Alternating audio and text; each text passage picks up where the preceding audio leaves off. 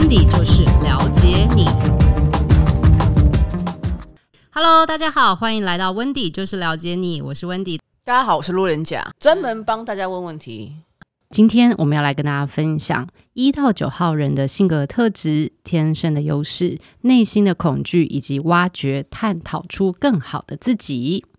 但在今天的节目开始之前呢，其实要先问一下大家，你知不知道你是几号人，以及如何算出正确自己的生命灵数？请把你的西元出生年月日全部的数字加总到单数，得到了一到九的其中的一个数字，这就是你的生命灵数，那也就是你的性格密码。生命灵数三号人呢，我们也叫它叫做表达数哦。生命灵数三号人的代表人物有蓝心湄、郭富城、李安、露露、黄露子英。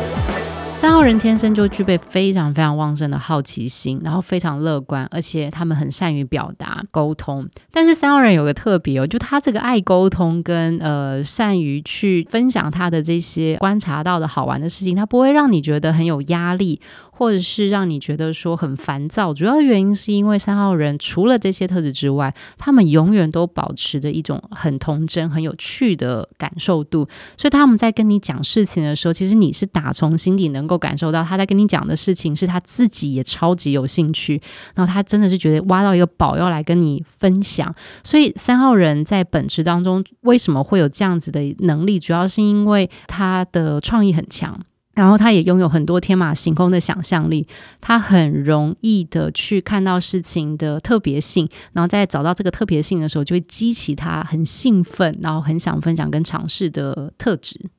那他对于这些特质，他都会永续发展下去吗？嗯，这就是三号人比较特别的地方。我们刚刚有说，他其实比较大的本质特性当中有很多很童趣、很孩子的事情。那我觉得三号人其实他有点像，你把它想成哦，就我们来想象一个画面：三号人他就是身上如果他就有十块钱，可是我们现在刚 带他去夜市，从第一摊走到最后一摊，你知道他就是一个很难去决定他那十块钱要怎么用的人，因为如果你先让他从上面去把第一摊到第十摊都都看完一遍之后，他会跟你说。我每一个都想要，你可以多给我一点钱吗？十块钱我不够用，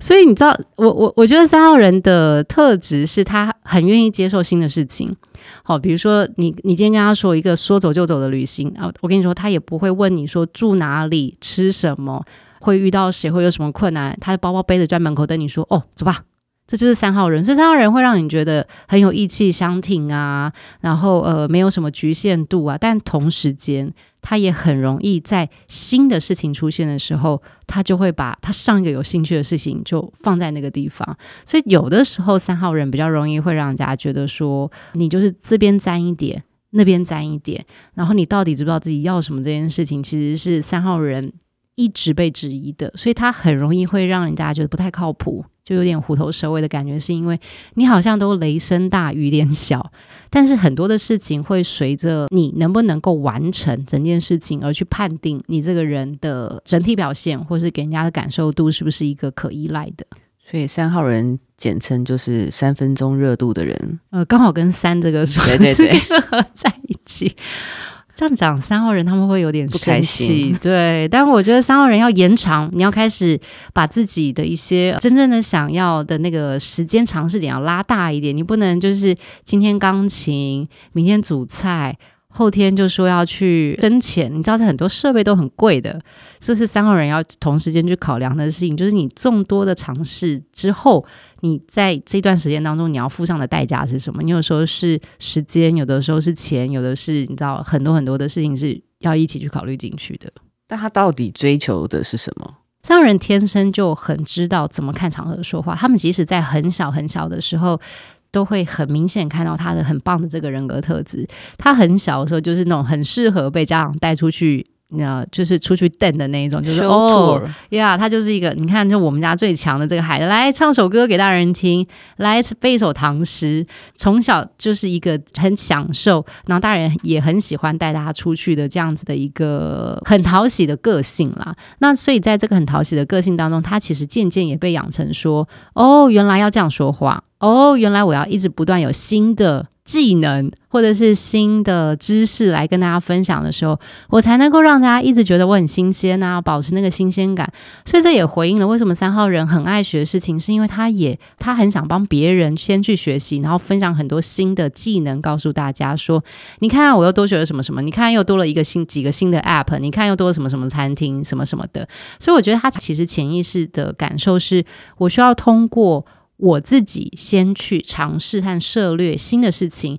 然后再把这件事情消化完，分享给我的朋友，让我的朋友呢享受种种懒人包的准备，他就很快乐。但是你知道，他就是只做到懒人包，但他本来的想法可能就觉得我也没要执行啊，我只是告诉你这世界上有什么好玩的事情。所以我觉得这是整体。其实三号人，我觉得他们为什么会这么喜欢尝试新的事情，然后他也很喜欢把事情统整完之后给别人的原因，是因为他觉得他。他的任务就到这，他就满足了。就那我再告，我再去学些别的，我再来告诉你新鲜的事情是什么。所以他就一站又一站，一站又一站的做着这样的事情。我觉得这是三号人，我要帮三号人说一下话了。我换现在的说法，就是一个懒人包的出出级场，就是他们就是出材料最强的地方，就是他们，他们很爱做这件事情。所以如果你懒得收集资讯，你就跟他说：“哎、欸，你可以帮我去了解一下什么什么什么。”然后他就帮你收集回来给你吗？对，他会。而且有的时候，其实你可能会听到一段话，他会跟你说。